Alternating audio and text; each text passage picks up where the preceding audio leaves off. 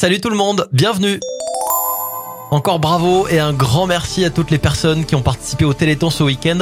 Plus de 78 millions d'euros de promesses de dons ont été récoltés pour l'édition des retrouvailles.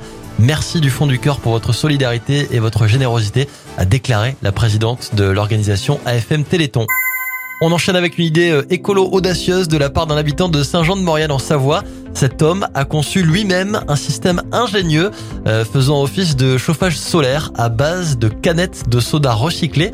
Ce bricolo a réussi à atteindre des températures très élevées qui vont ensuite se répartir dans les différentes pièces de la maison. On termine avec une sortie scolaire qui débouche sur une grande découverte. À Hazor, en Israël, des élèves venus pour en savoir plus sur le patrimoine archéologique ont trouvé un seau en forme de scarabée. Une découverte à la fois chanceuse et exceptionnelle puisque ce scarabée pourrait bien dater de la fin de l'âge du bronze, il y a environ 3000 ans.